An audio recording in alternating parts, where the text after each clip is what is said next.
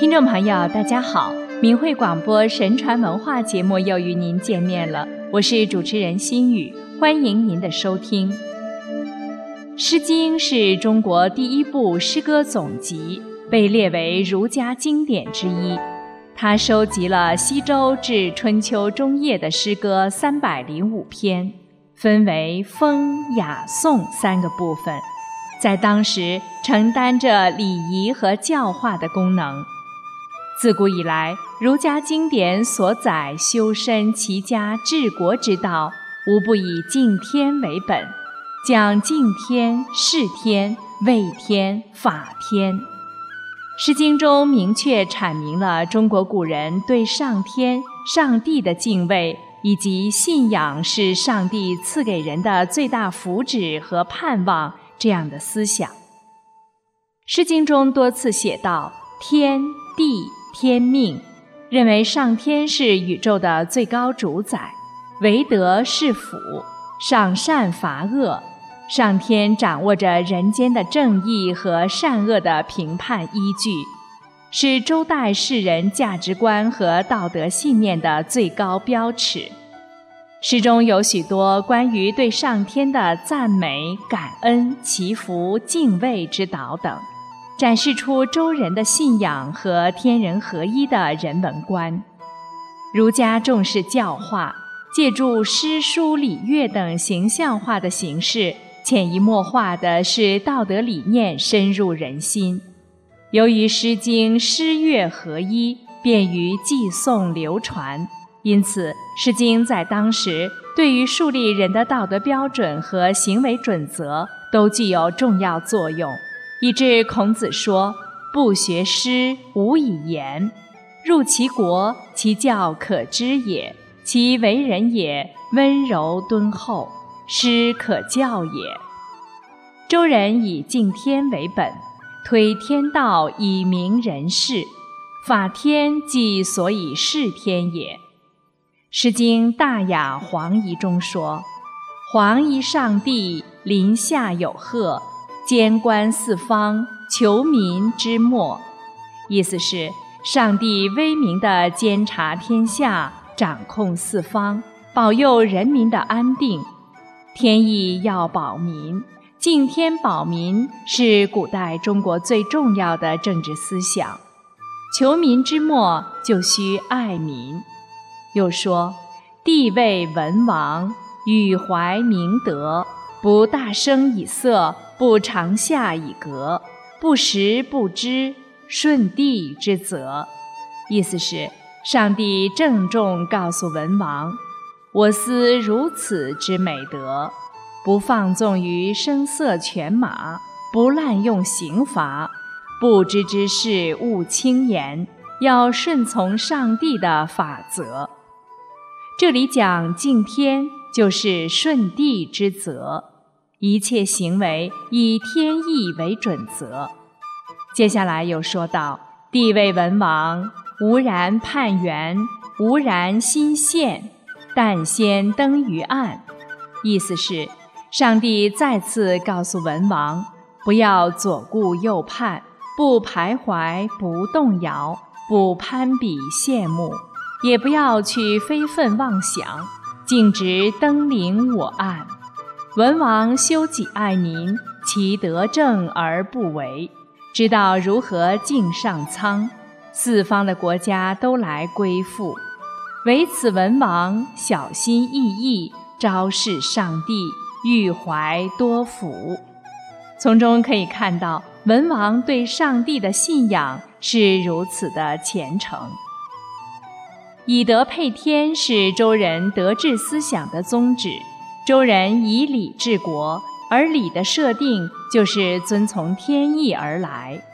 礼以顺天，天之道也，为周朝规范社会秩序和伦理道德奠定了基础。《诗经·周颂》就是专门用于祭祀、祈祷、赞颂神明的乐歌。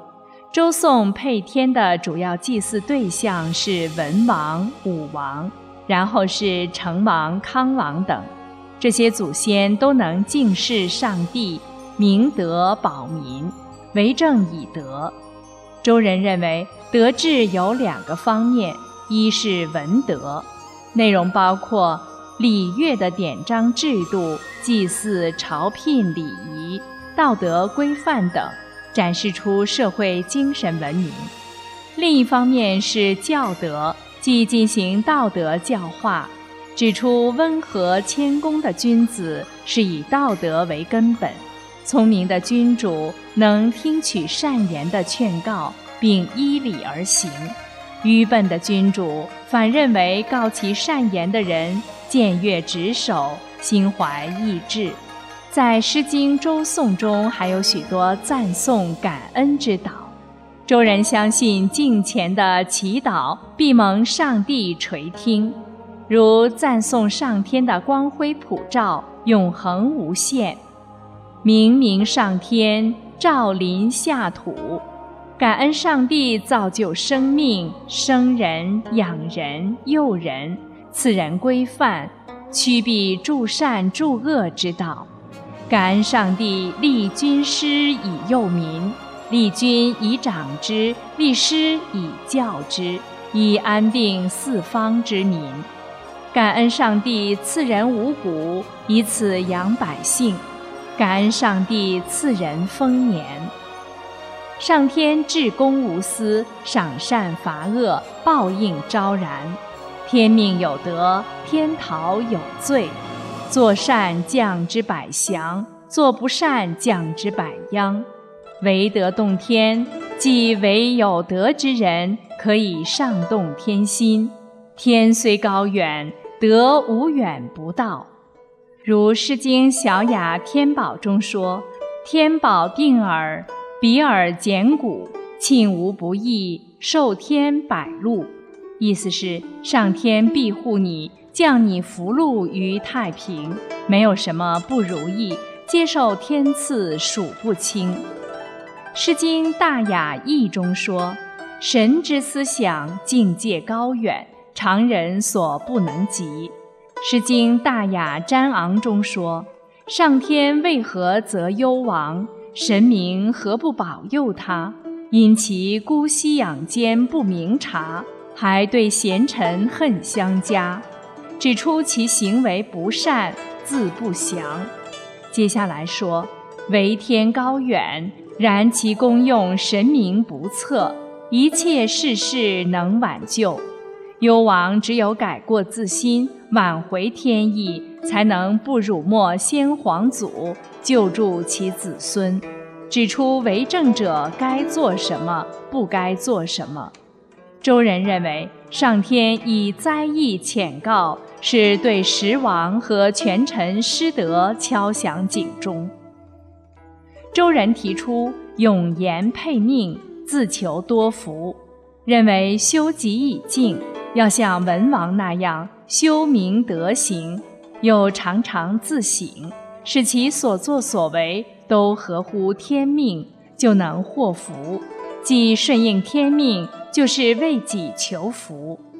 《诗经·周颂》中说：“恭敬吧，上天如此明察，获得天命不容易啊！不要以为上帝不知我们所为，要知道他的使者不断来往于天庭。”时刻地注视着你们呢，《诗经·大雅·版》中说：“敬畏上天的威怒，不要贪逸享乐；敬畏上天的神明，不要肆意妄为。上天明察人的一切行为及善恶。”《诗经》以其丰富的思想和艺术上的成就，在中国以至世界文化史上都占有重要地位。